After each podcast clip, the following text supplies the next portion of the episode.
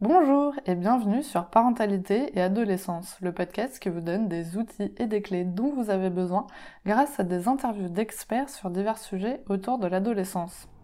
L'adolescence n'est pas obligée d'être synonyme de chaos, alors soyez joie il y a des solutions. Avant de commencer, n'hésitez pas à suivre le podcast sur les réseaux sociaux, Instagram et Facebook en tapant parentalité et adolescence car ça me permet d'échanger avec vous. Vous pouvez également vous inscrire à la newsletter sur le site parentalitéadolescence.com. L'orientation, c'est déjà une étape compliquée, mais avec un profil neuroatypique, comment ça se passe? C'est ce que l'on va découvrir dans cet épisode avec Denis Baudard, expert en bilan de compétences et cofondateur d'Eclosia. J'espère que cet épisode vous plaira. Bonjour Denis. Bonjour Sarah. Alors pour commencer, pourriez-vous vous présenter s'il vous plaît? Alors je, m'appelle Denis Baudard, je suis le, président et le cofondateur d'Eclosia, qu'on a fondé en 2021 avec euh, mon associé. J'ai été dans l'éducation nationale pendant presque 26 ans, d'abord comme enseignant et ensuite comme personnel de direction. J'ai terminé ma carrière comme proviseur adjoint d'un gros lycée de Bayonne. D'accord. Donc, euh, nous avons pour objectif de proposer aux lycéens et aux étudiants euh, deux types d'accompagnement. Un accompagnement méthodologique, euh, nous leur apprenons comment apprendre. Et l'autre type d'accompagnement que nous leur proposons, c'est un accompagnement centré sur l'orientation. L'orientation, c'est bien sûr une source d'angoisse pour les enfants, les ados, les parents. Et les établissements scolaires et même les universités se limitent le plus souvent à une aide technique méthodologique, mais se positionne pas du tout sur euh, apprendre à se connaître et avoir une orientation en rapport avec, euh, avec ses besoins. Alors même si par mon métier j'étais, déjà armé à faire de l'accompagnement scolaire et de l'orientation, parce que évidemment je, je faisais Parcoursup et avant, euh, et les, procédures d'avant aussi, je connais très bien le système, mais j'ai quand même souhaité me, me, former. Donc je suis allé chez Cogitos, qui est un, organisme qui a été fondé par une psychologue qui s'appelle Jancio Fachin, et cet organisme est spécialisé d'une part dans l'accompagnement de la difficulté scolaire et, d'autre part dans le haut potentiel. C'est d'ailleurs Jeanne Fachin qui, est à l'origine du, mot zèbre pour qualifier les personnes à haut potentiel. Et je me suis aussi formé à l'accompagnement des personnes euh, ayant des troubles de l'attention, donc les, les TDAH, et euh, aussi à l'accompagnement de leurs parents, parce que ce sont des adolescents qui ont souvent des, enfin oui, assez fréquemment des problèmes de comportement. Donc je suis formé au programme d'habileté euh, parentale de Barclay. Et puis depuis quelque temps, on a aussi élargi notre offre à, l'orientation pour les adultes, parce que quelques parents nous avaient posé la question, et ben, ça nous paraissait assez cohérent de le faire. Et quand on a eu l'opportunité de se lancer là-dedans, on l'a fait aussi. Donc on accompagne aussi les adultes, et notamment les adultes à haut potentiel. Super. Ben, merci beaucoup pour cette présentation. Alors aujourd'hui, ça tombe bien parce qu'on va parler orientation mais plus particulièrement du coup des profils neuroatypiques, donc comme vous avez pu l'évoquer un petit peu, donc c'est les HPI, les DIS, les TDA et bien d'autres, et ce sont des profils vers lesquels vous vous êtes dirigé. Pouvez-vous nous expliquer pourquoi? On avait constaté euh, dans notre pratique professionnelle dans l'éducation nationale que c'était des élèves qui étaient souvent, euh, souvent pas, très bien traités. Alors quand on parle de profil neuroatypique, euh, il faut distinguer plusieurs choses, parce qu'évidemment, il y a, y a toute la sphère des 10, euh, qu'on connaît, euh, sont ceux qu'on connaît le mieux, mais en général, quand on parle des 10, on parle des dyslexiques. Euh, ils sont souvent reconnus en personnes handicapées. Les 10 en général et les dyslexiques en particulier, sont souvent reconnus comme étant handicapés. Donc, dans les établissements scolaires, ils sont généralement pas trop mal accompagnés, même si ce qu'on leur propose est parfois pas tout à fait suffisant, mais enfin, ils sont pas mal accompagnés. Les autres disques, comme les dyspraxiques, les dysphasiques, euh, ils sont beaucoup moins connus, mais ils sont aussi généralement reconnus comme étant handicapés. Donc, euh, il y a des équipes de suivi pour eux dans les lycées, euh, même dans le supérieur, ils sont accompagnés, donc ils rencontrent moins de difficultés. Les TDAH sont les grands oubliés. la France a beaucoup, beaucoup d'années de retard dans la prise en, charge du TDAH par rapport à beaucoup de pays euh, francophones comme la Belgique, mais surtout les pays anglo-saxons comme le Canada et les États-Unis. Et ce sont des enfants qui ont des difficultés euh, scolaires souvent.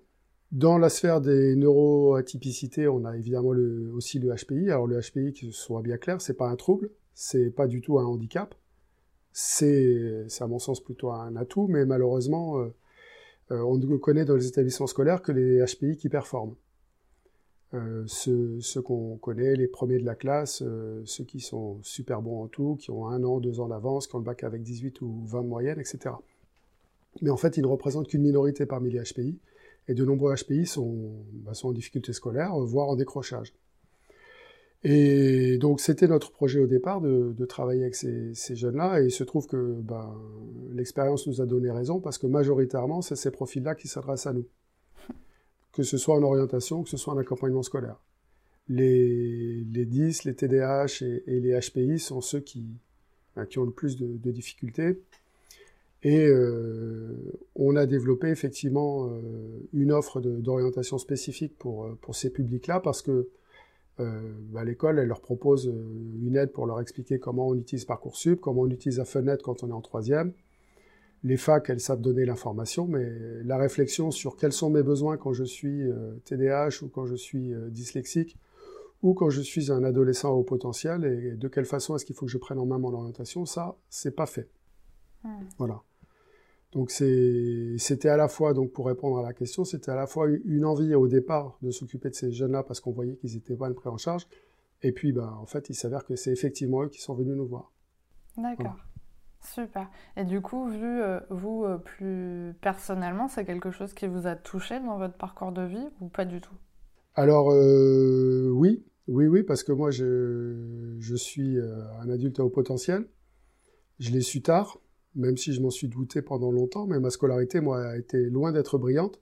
Je euh, j'ai pas été en échec scolaire pour autant, mais enfin, j'étais pas du tout un élève brillant, j'étais plutôt médiocre.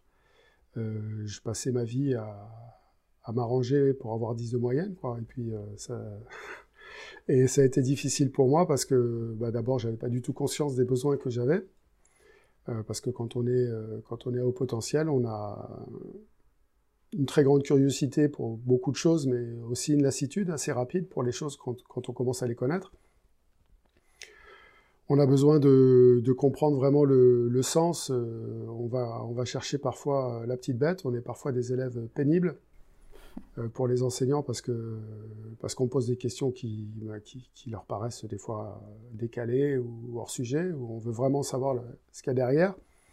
Donc on, est un peu des pinailleurs, des casse-pieds. Euh, et puis, euh, la grosse difficulté que moi j'ai eue et que beaucoup d'élèves euh, à haut potentiel ont, c'est qu'ils ne savent pas travailler. C'est-à-dire que leur scolarité se déroule sans anicroche parce que, ben, voilà, ça marche.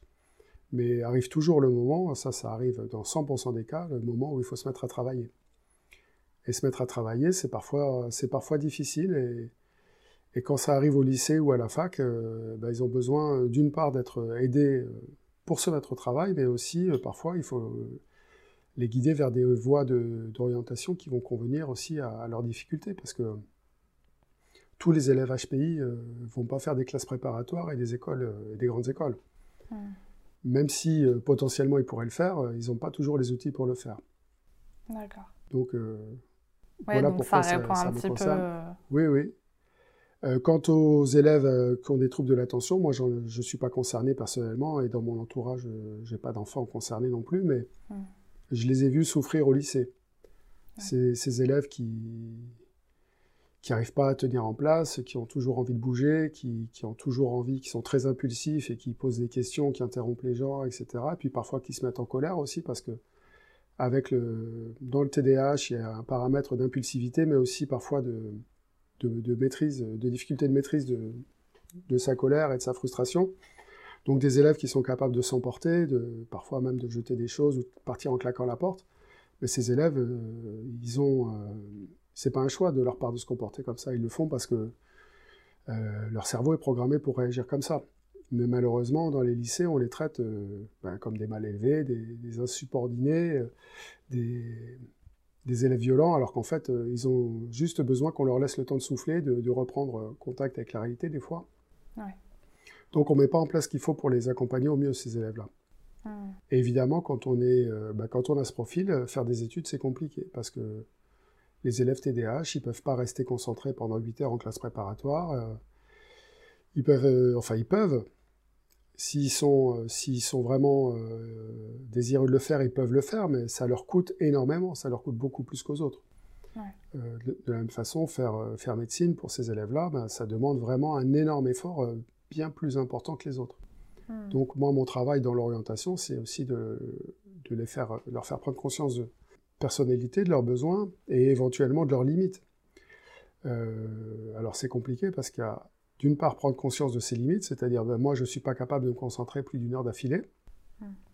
mais ils ont aussi des, des croyances limitantes. Alors c'est un double jeu. Savoir ceux qui sont réellement capables de faire, mais aussi ne pas se restreindre sous peine de, sous, prétexte que ben, ils se croient pas capables. Parce que hmm. c'est pas un problème d'intelligence pour eux, c'est un problème de capacité de concentration, de fatigabilité, etc. D'accord.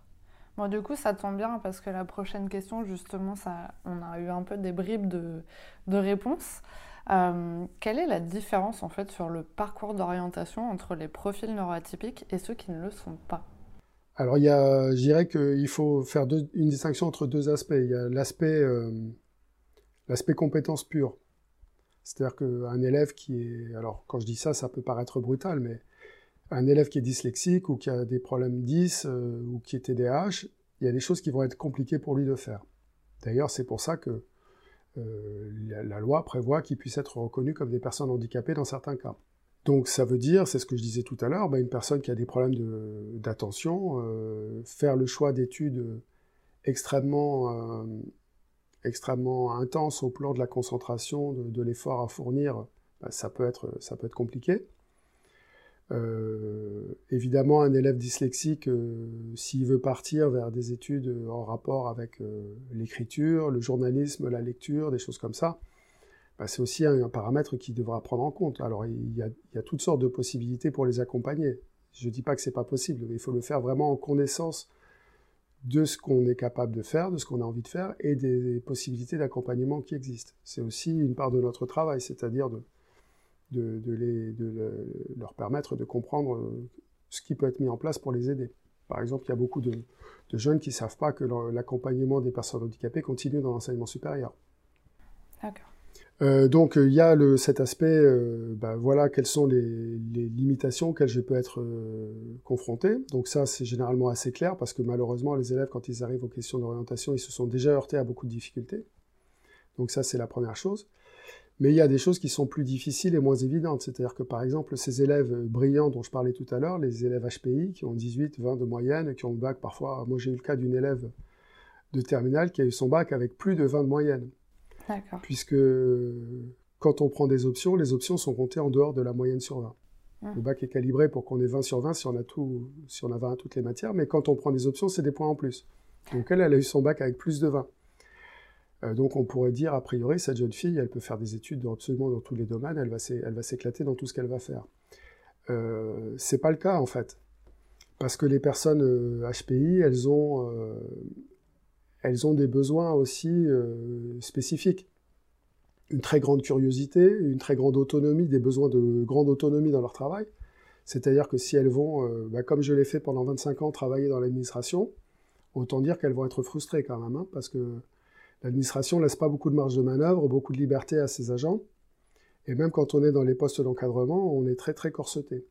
Donc euh, pour un HPI, il vaut mieux s'orienter vers des, matières dans lesquelles, enfin des, études et des métiers qui vont leur laisser euh, beaucoup d'autonomie, beaucoup de, liberté dans leur façon de s'organiser, dans leur façon de décider. Euh, d'ailleurs, c'est pour ça qu'on retrouve beaucoup de personnes à haut potentiel parmi les, entrepreneurs. Hein. c'est qu'ils ont besoin de, cette liberté, les entrepreneurs, les coachs, les enseignants, etc. Il y a aussi des critères euh, plus physiques, c'est-à-dire que les, HPI sont des personnes qui sont plus fatigables aussi. Ils ont une, hyperesthésie, c'est-à-dire une, capacité à ressentir physiquement les choses de façon plus intense que les autres. C'est-à-dire que, bah, par exemple, le bruit, la lumière euh, sont des choses qui vont les, fatiguer. Donc, euh, pour un HPI, travailler dans un open space, par exemple, c'est encore plus difficile que pour tout le monde. Bon, je pense qu'il n'y a pas une seule personne qui se trouve bien dans un, open space, mais un HPI hypersensible, puisque tous les HPI sont hypersensibles, va se sentir très très mal dans un, dans un lieu où il ne va pas pouvoir se concentrer. Euh, pas pouvoir euh, avoir euh, sa bulle, quoi. Alors ne parlons pas d'une personne qui a un trouble de l'attention. quand on a un trouble de l'attention, se retrouver dans, dans un open space, c'est la catastrophe. Il va pas pouvoir, il va pas pouvoir travailler, ou alors ça va lui coûter une énergie monstrueuse. Et donc le risque pour les personnes telles que les, les, dyslexiques, enfin les, les 10, les, les TDAH ou les HPI, bah, c'est clairement, au bout de quelques années, c'est le burn-out. Euh, à cause de, cette énergie excessive qu'ils sont obligés de dépenser pour s'adapter à un mode de travail qui n'est pas le leur, en fait. D'accord. Et du coup, là, par rapport à, ce que vous nous avez expliqué, la différence avec euh, euh, des personnes qui ne sont pas forcément neuroatypiques, au niveau du parcours d'orientation, on se pose quand même les questions euh, bah, qui je suis, euh, ce que j'aime, euh, mes capacités. Enfin, ça, ça, ressemble un petit peu aux mêmes questions qu'on va se poser. la différence, finalement, ça va être plus dans le la particularité de la personne et comment, en fait, ça va l'handicaper ou non, finalement. Mm. Alors, le, le travail quand on fait un bilan d'orientation avec, avec tout le monde, effectivement, le, les, phases, les premières phases du bilan, c'est toujours euh, qui, suis-je, qu'est-ce que j'aime, quelles sont mes valeurs, quels sont mes intérêts, etc.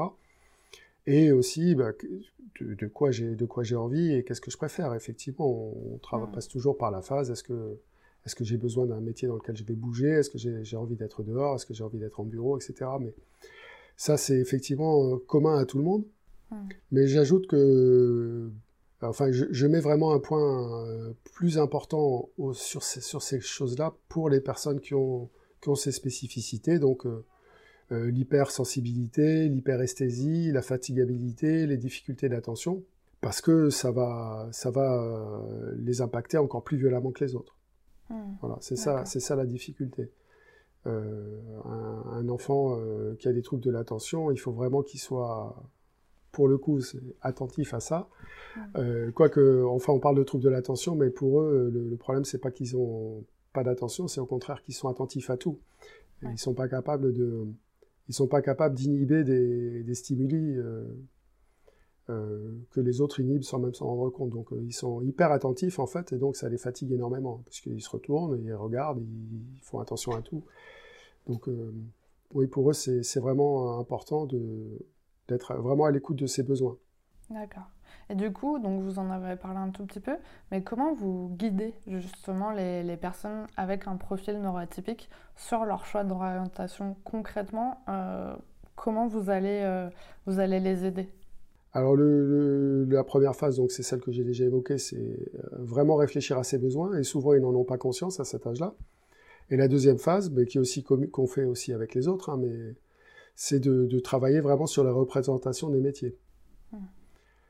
Et euh, on travaille aussi sur la façon dont les, les études vont se dérouler. Euh, et euh, alors le, problème, c'est que tous les élèves n'ont pas conscience de, leur profil. Hmm. C'est-à-dire que moi, j'identifie, j'ai souvent, souvent des, la puce à l'oreille face à des, des difficultés qu'on me raconte ou des, profils que, je vois. Mais la grosse difficulté, c'est d'avoir la confirmation du profil de la personne. Parce que même s'il y a de plus en plus de connaissances des, profils HPI, euh, par exemple, ben d'abord, il y en a malheureusement un certain nombre qui sont, qui sont autoproclamés, autodiagnostiqués, et ça, c'est loin d'être satisfaisant. Et puis, il y en a beaucoup qui ne se doutent pas du tout euh, qu'ils ont des problèmes d'attention, des problèmes de, ou qui sont concernés par le haut potentiel. Donc là, mon travail, c'est aussi de, les amener à, aller voir les spécialistes qui vont, euh, qui vont pouvoir confirmer euh, mon intuition, en fait. D'accord. Donc, euh, c'est aussi ce travail en commun avec les spécialistes sur les besoins, même si maintenant, par ma formation et mon expérience, ben, je sais quels sont les besoins des personnes au haut potentiel ou des personnes qui ont des troubles de l'attention ou des personnes 10. Mais euh, voilà, le travail, c'est vraiment réfléchir à quels sont mes besoins et pas seulement mes envies. Euh, et ensuite, euh, travailler sur la représentation liée au métier et aussi se projeter dans les études. parce que les études, elles ont duré bah, entre 2 et 5 ans à partir du bac, hein, parfois plus. Donc des élèves des élèves qui, qui sont en, burn-out scolaire dans leurs études supérieures, ça, se rencontre souvent aussi. Hein. En fait, vous allez essayer de les, de les confronter en fait à la réalité. Finalement, c'est un petit peu ça aussi. Oui, alors c'est le travail qu'on fait dans tous les bilans d'orientation, hein, de, toute façon. Euh, travailler sur les représentations, sur les valeurs, sur les envies, sur les besoins qu'on a. Mais je dirais que c'est encore plus intense avec les, avec les personnes neuroatypiques. Oui, c'est pour qu'elles essaient vraiment de se rendre compte de ce qui va se passer euh, si jamais elles prennent cette voie ou, ou, une autre. Et, et du coup, ouais, d'essayer de vraiment de se projeter en ayant. Parce que du coup, ça doit être quand même. Ça peut être aussi un peu un peu dur ce moment parce que déjà l'orientation c'est compliqué, mais en plus de ça, si euh, la personne vient d'apprendre, par exemple, qu'elle est au potentiel ou qu'elle a un trouble de l'attention qu'elle se doutait pas du tout euh, finalement avant, euh, c'est quand même un moment assez chamboulant, je pense, pour elle. Oui, oui, oui, et puis parfois, parfois ça complique des projets d'orientation. Hein. Mmh. Euh, parce qu'un élève qui a des troubles de l'attention et qui, avait, qui, qui marche euh, correctement au lycée, il peut avoir envie de faire des études très exigeantes au plan de, l'attention, de la concentration, et euh, attirer son attention sur le fait que ben, ça, va être, compliqué quand même de, rester concentré 8 heures par jour, 5 jours, 6 jours par semaine en classe préparatoire.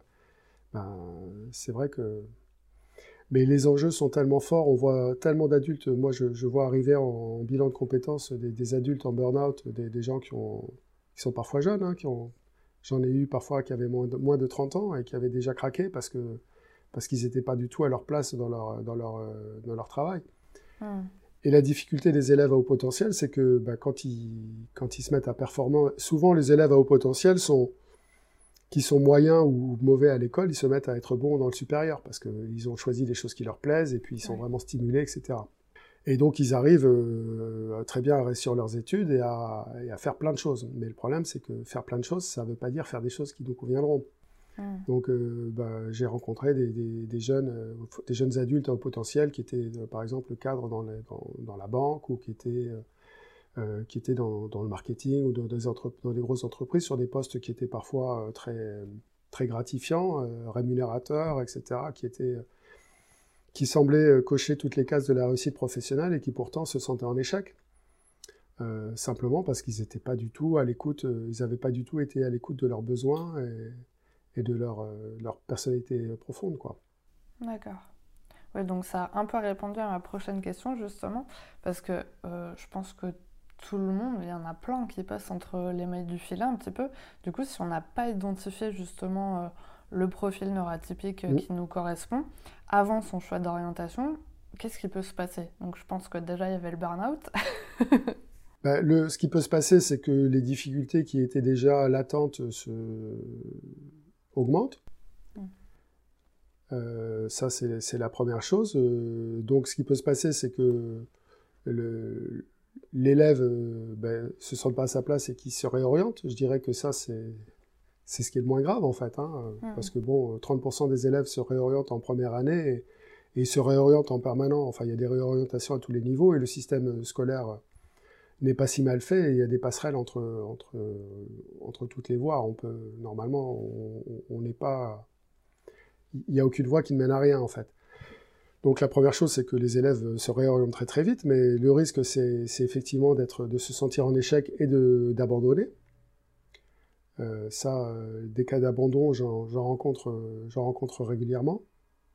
Euh, j'en ai, ai eu dans les, deux, dans les semaines précédentes, là j'en ai eu deux, hein, des, des, étudiants, des étudiants au potentiel qui avaient carrément laissé tomber leurs études parce qu'ils ne trouvaient sens à rien du tout.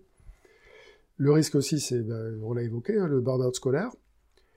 Euh, et pour ceux qui vont aller au bout de leurs études, ben, c'est d'avoir une, relation difficile ou chaotique avec le monde du travail. Des gens, alors, euh, des gens qui vont euh, soit se sous-estimer et se retrouver dans des emplois en dessous de leur qualification, ou des gens qui vont se sentir instables, changer sans arrêt d'emploi. bon, évidemment, pour les personnes à haut potentiel, le changement d'emploi tous les deux ou trois ans, ça c'est un classique.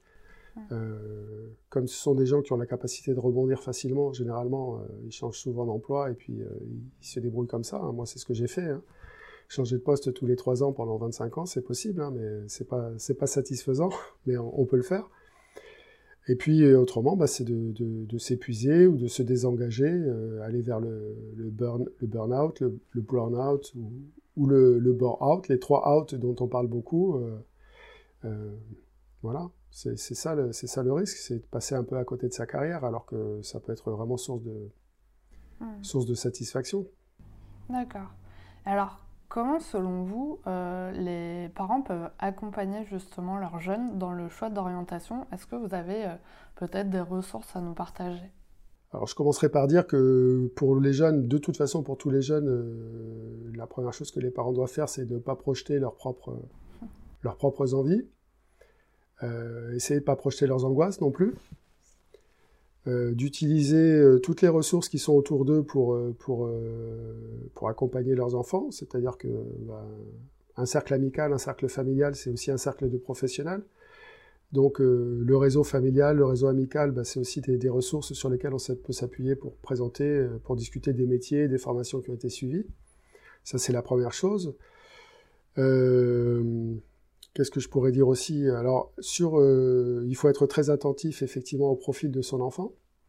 Donc, ne pas hésiter à aller voir des professionnels pour, euh, bah, si on a le moindre doute, euh, s'il y a des, sonnettes d'alarme qui ont été tirées pendant la scolarité, ben, le neuropsy, c'est une ressource très, très, très, très importante parce qu'il est capable de diagnostiquer beaucoup de choses.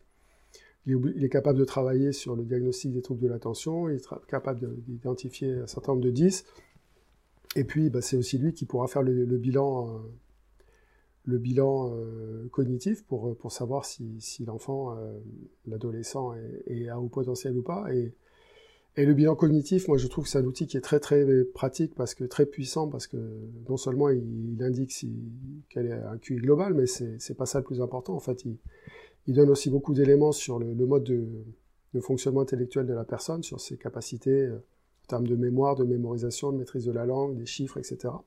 Donc ça, c'est vraiment très, très riche. Euh, le problème du, TDAH, c'est qu'il est difficile à diagnostiquer et que les spécialistes sont souvent, euh, sont souvent difficiles à, atteindre. Enfin, sur le secteur où je suis, qui est celui du Pays Basque, il faut plusieurs mois pour pouvoir avoir un bilan. Mais il m'est arrivé souvent d'attirer l'attention des, parents sur la, possibilité que leur enfant soit concerné par les troubles de l'attention. Et malheureusement, bah, c'est difficile à diagnostiquer. Donc euh, voilà, la première ressource pour moi, euh, quand on est euh, concerné par, par des neuroatypicités, c'est vraiment les professionnels, donc les, neuropsychologues, les psychomotriciens. Les... Et après, sur les ressources d'orientation spécifiques, eh ben, c'est un peu plus difficile parce que ben, ce n'est pas, pas un domaine qui est tellement balisé pour l'instant. Moi, je travaille donc euh, sur un, à, formaliser un bilan spécifique sur les, sur les, pour les élèves à haut potentiel. Donc c'est pour l'instant, euh, il n'est pas encore totalement achevé. C'est un travail en, en, cours qui se fait avec, ben, avec les, les jeunes que j'accompagne. Euh, autrement, euh, bah, il y a les ressources habituelles, euh, enfin les ressources habituelles, sur les spécificités, sur la, la, les, neuro, la neuroatypicité, bah, évidemment, il y a toutes les ressources proposées par Jeanne Fachin, Cogitos, ou, beaucoup de sites internet aussi sur, sur la zébritude, sur les hauts potentiels. Sur les troubles de l'attention, moi je conseillerais le, le site Hyper Super, qui est consacré au TDAH, un site français sur le TDAH qui est très très très complet. Et autrement, euh, autrement bah, toutes les ressources habituelles euh, d'orientation, euh, bah, évidemment, restent pertinentes pour les, hmm. pour les élèves, les élèves neuroatypiques. C'est vraiment pas tellement dans les outils, mais c'est vraiment, c'est surtout, enfin, c'est dans la, façon d'accompagner et, de, de, stimuler la réflexion en fait que, que le travail se fait. Oui, ça te posait peut-être les bonnes questions, quoi. Voilà, et puis il y a aussi un paramètre très important, c'est que généralement les, enfants, euh, les adolescents TDAH euh, ou, ou, euh, ou, HPI ont un parent qui a le même profil, voire les deux. Donc bah, l'expérience aussi professionnelle des parents est, aussi... enfin c'est souvent d'ailleurs pour les parents l'occasion de réfléchir un peu à leur, à leur profil, parce que euh, il n'est pas rare que les, que les parents se découvrent TDAH euh, ou HPI euh, quand on diagnostique leur enfant. Mais voilà, la difficulté des ressources, c'est que ça, il n'y a, pas énormément d'outils spécifiques, ça relève vraiment beaucoup de la réflexion et de l'accompagnement dans la réflexion. D'accord. Voilà. Eh ben, du coup, je pense que le, le mieux qu'on puisse dire à ce moment-là, c'est peut-être d'être, voilà, comme vous avez pu le dire, d'être bien entouré, de ne pas hésiter à échanger autour de nous et d'aller euh, chercher les professionnels euh, si besoin. Et euh, surtout bah, de bien observer son, son, enfant pour essayer de voir voilà, s'il y a peut-être des petits signes, des petites choses qui, peuvent, qui peuvent indiquer qu'il est certains profils. Et, euh, et, en fait d'essayer de lui poser euh, les questions qui vont peut-être permettre de lui le faire réfléchir et de, mm. de voir un petit peu bah, là où il se sentirait euh, peut-être le, le, mieux possible. Oui. Et du coup, on arrive à la question pour les auditeurs. Avez-vous un message à transmettre aux parents qui nous écoutent aujourd'hui? Ben, mon, mon, message, ça serait un message d'optimisme, même si j'ai dit des choses qui, étaient, qui pouvaient paraître un peu inquiétantes. C'est-à-dire que le, être neuroatypique, ça ne veut pas dire être condamné à la difficulté toute sa vie.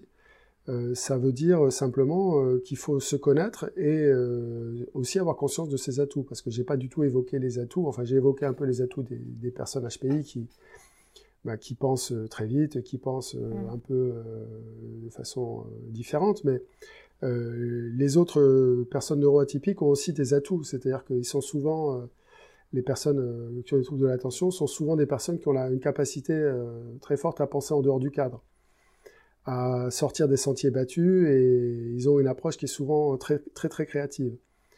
Et également, quand ils sont sur un sujet qui les intéresse, ils peuvent euh, montrer des capacités d'attention, pour le coup, hors du commun.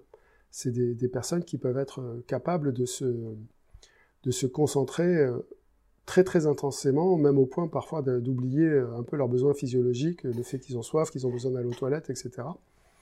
Donc euh, quand ils, sont, quand ils ont réussi à se placer dans un cadre qui leur convient, ils ont, ils ont des atouts.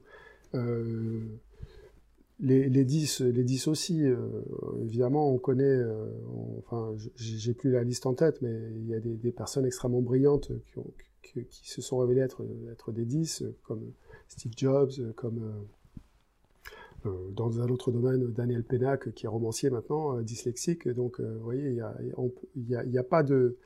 Il n'y a pas du tout de condamnation à l'échec. C'est juste qu'il faut bien se connaître et savoir aller vers les choses qui, nous conviennent. Donc, il faut être optimiste, il faut bien se connaître et choisir sa voie avec, avec, bah, avec discernement. Et le système, le système, comme je disais tout à l'heure, le système universitaire est quand même bien fait on peut passer d'une voie à l'autre, on peut changer, et puis de toute façon, moi, ce que, ce que je dis euh, beaucoup aux, enfants, aux ados que j'accompagne et aux adultes, c'est que à 17 ans, généralement, on choisit pas son métier, on choisit une voie vers laquelle on va s'orienter, mais le métier, on le choisira en route, euh, on en changera. Euh, de toute façon, le métier qu'on fera, il n'existe peut-être pas encore. Le métier qu'on vise, il n'existera peut-être plus. enfin voilà, les choses vont changer, c'est pas grave il faut, être, euh, il faut se préparer à avoir un peu de, souplesse et faire confiance dans, les rencontres. Et surtout, il faut, il faut donner le meilleur de soi-même. Voilà, c'est ça qui est, important. Si on fait ça, si on apprend à se connaître et qu'on donne le meilleur de soi-même, il n'y a pas de raison d'être inquiet. Voilà. on finit sur une note positive, c'est génial. Alors pour finir, justement, comment pouvons-nous vous contacter? Alors sur, euh, évidemment, on a un site internet, eclosia.com. Mais autrement, nous sommes euh, présents sur euh, Instagram, euh, LinkedIn et, Facebook. C'est sur, sur LinkedIn qu'on a le, plus d'activités. Hmm. mais on peut nous trouver aussi sur Facebook et Instagram. Voilà. Donc, de préférence, notre site internet, en deux, LinkedIn et ensuite Instagram, Facebook dans, par ordre décroissant.